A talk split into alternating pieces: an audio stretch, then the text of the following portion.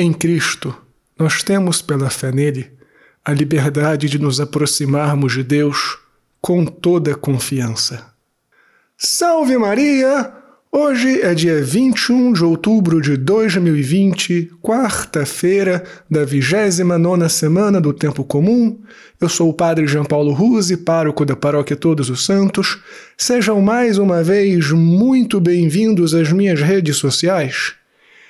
E antes de começarmos o sermão de hoje, não esquece de deixar o joinha, de fazer um comentário, de compartilhar este sermão pelas suas próprias redes sociais, pelos aplicativos de mensagem.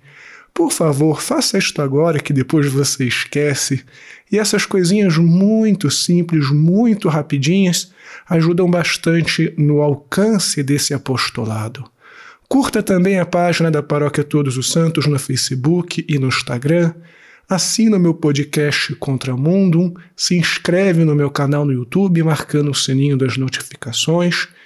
E por último, se você tem visto valor no meu apostolado, faça uma doação e ajude a nossa paróquia Todos os Santos. Deus te abençoe e salve Maria!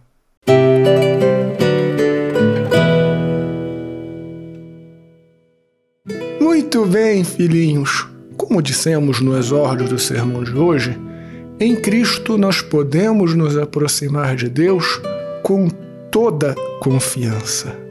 Mas como todos nós sabemos, em uma relação, a confiança ela é uma via de mão dupla.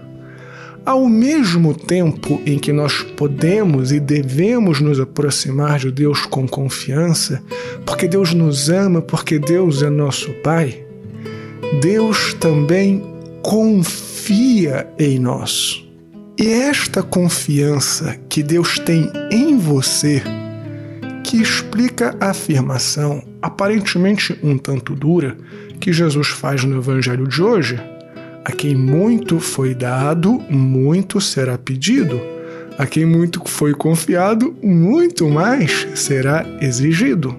Ou seja, Deus acredita em você. Deus quer que você seja salvo, Deus quer que você participe de sua vida íntima.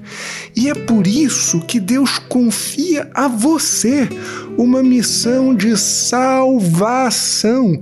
Deus acredita que você pode ser santo. E a exigência é a principal característica do amor. Todo amor é exigente. Se não há exigência, acredite, não há amor. Por exemplo, um marido que não confia na esposa, que não quer o melhor para sua esposa, que não quer o melhor da sua esposa, não ama a esposa. Um pai que não exige o melhor dos seus filhos não está sabendo amar os seus filhos. É evidente que eu não estou confundindo exigência com cobrança abusiva e desmedida. Não se trata disso. Se trata de esperar e querer sempre o melhor da pessoa amada. Então, agradeçamos muito a Deus esta confiança. Agradeçamos muito a Deus, Deus querer sempre o melhor de nós e para nós. Em contrapartida, que nós saibamos corresponder esta confiança de Deus e que também, como afirma São Paulo, nos aproximemos dele com toda confiança, certos de que nunca nos faltará todas as graças necessárias para nos salvarmos. Deus te abençoe e salve Maria!